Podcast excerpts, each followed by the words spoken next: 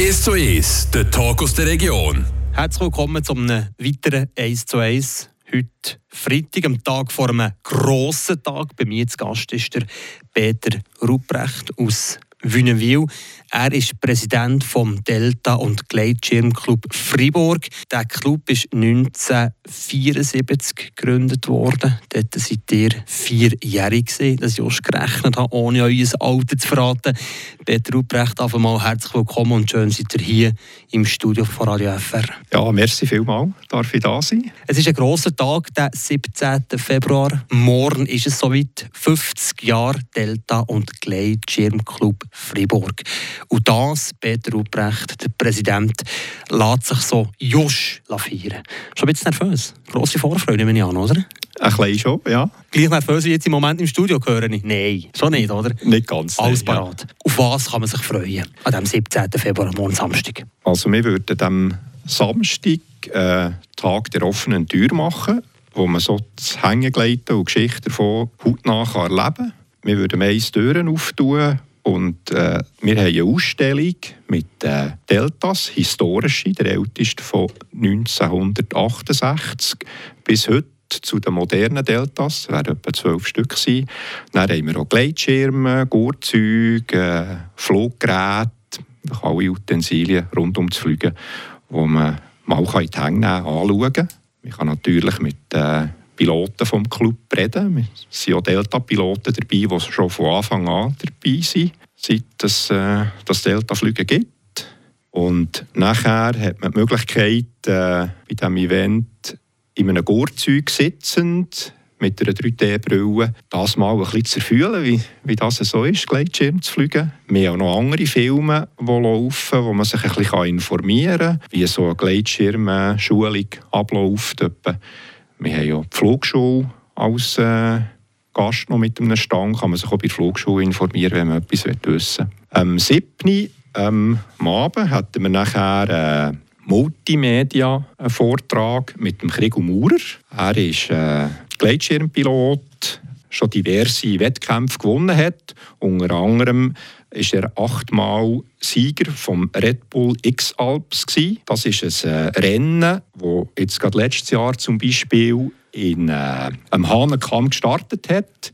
Die Athleten sind äh, über Alpenbogen Richtung Westen bis zum Mont Blanc, haben dort gekehrt und sind wieder retour bis Zell am See.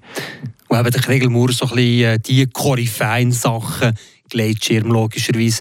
Es ist wirklich der, der grosse Shootingstar, es ist der Special Guest bei diesem Event, oder? bei diesen 50 Jahren Delta- und Gleitschirmschule Freiburg. Das war die Übersicht vom äh, Programm. Peter Ruprecht, auf was äh, freut ihr euch speziell? Ja, ich freue mich sicher darauf, mich mit den Leuten austauschen wo mal ein bisschen schauen wie das so ist oder war oder, bei diesem äh, Fliegen.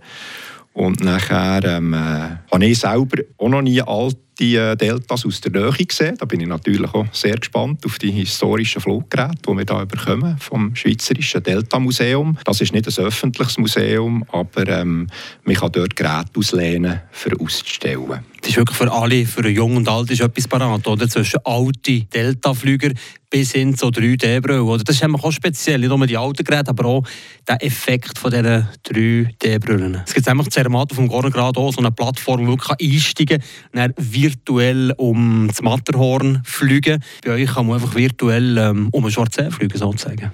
Wir sind noch nicht ganz sicher, ob das mit dem Film vom Schwarzsee klappt. Wir sind dran, aber ähm, äh, wir haben vom Schweizerischen Hängegleiterverband, da haben wir die Filme, oder, die in einem anderen Fluggebiet allerdings äh, gefilmt worden sind. Aber gleich eben etwas Spezielles auch, oder? das Publikumsmagnet, das ist gleich noch ja, spannend, mal wirklich eins zu eins sozusagen in der Luft durch eine 3D-Brille durchzufliegen. Das so, ist so als Initialzündung. Klar wird man natürlich mal richtig hike and fly. Das ist genau so, ja. Aber ich denke, das eignet sich natürlich auch für Fußgänger, die sich vielleicht schon mal überlegt haben, einen Tandemflug zu machen, aber sich noch nicht getraut haben, dort ein bisschen auf Durchfühlung gehen mit dem Fliegen, so ein bisschen spüren, wie sich das etwa würde anfühlen Peter Ruprecht, der Präsident eben vom Delta und Gleitschirm Club Fribourg.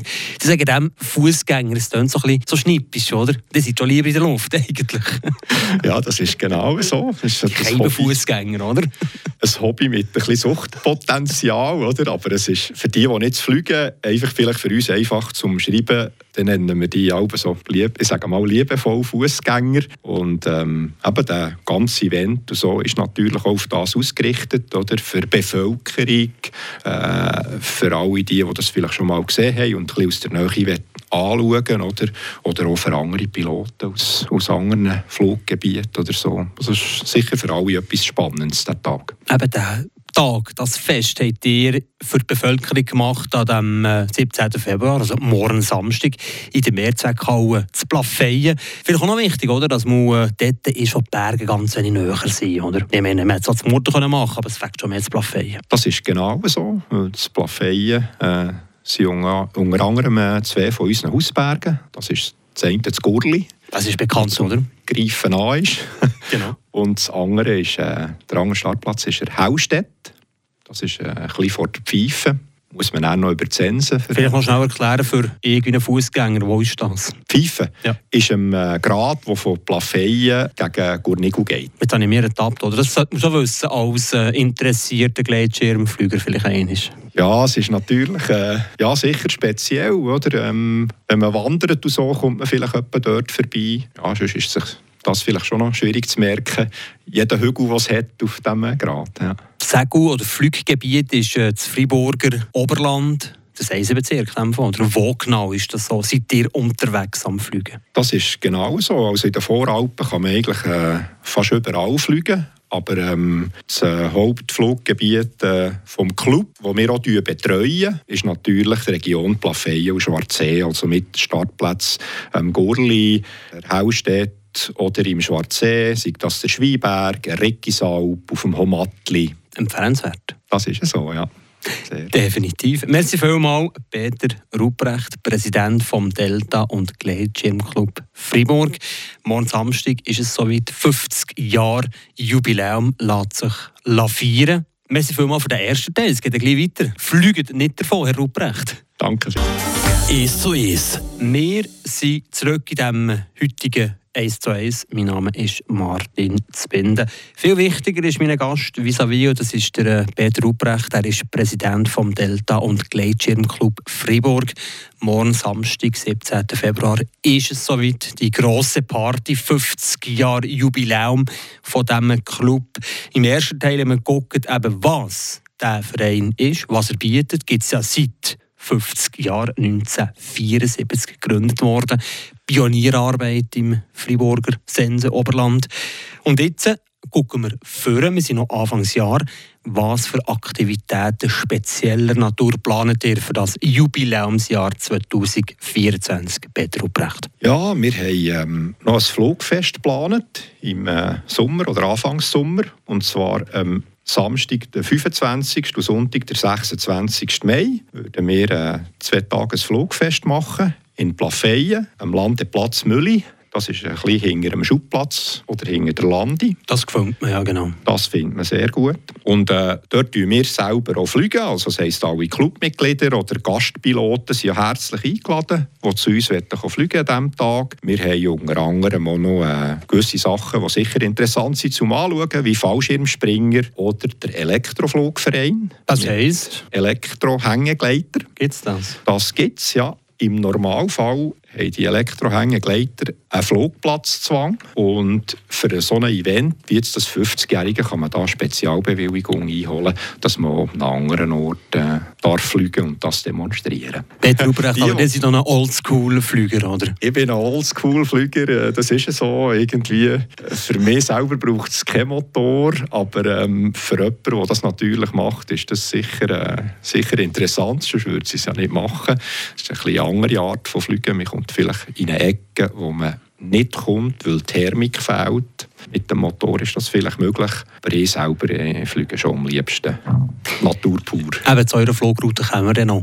Euer Verein hat äh, 120 aktive Mitglieder, mehr oder weniger, ist auch Mitglied vom Schweizerischen Hängegleiterverband SHV.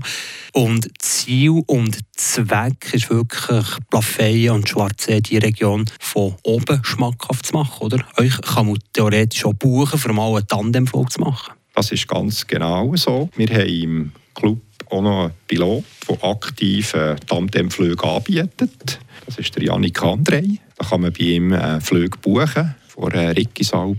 Das ist eine sehr spannende Sache, ist zu empfehlen. Spannend ist auch das Projekt oder das Angebot, besser gesagt, Hike and Fly. Peter Ruprecht, das müssen wir uns schnell ein bisschen erklären und wenn man schon im Jubiläumsjahr ist, ein bisschen schmackhaft machen. Es tut nämlich noch cool, das Hike and Fly. Das ist genau so. Das ist etwas, wo ich ein sehr grosser Fan bin davon und äh, fleissig betreibe. Also ich äh, laufe mit dem Schirm irgendwo auf einen Berg und fliege nachher von dort. Das Schöne daran ist, wenn man irgendwo äh, kann herfliegen nachher, wenn es eine Haufen Thermik hat. Äh, man muss nicht irgendwie zurück ans Auto holen oder so. Man ist da relativ frei.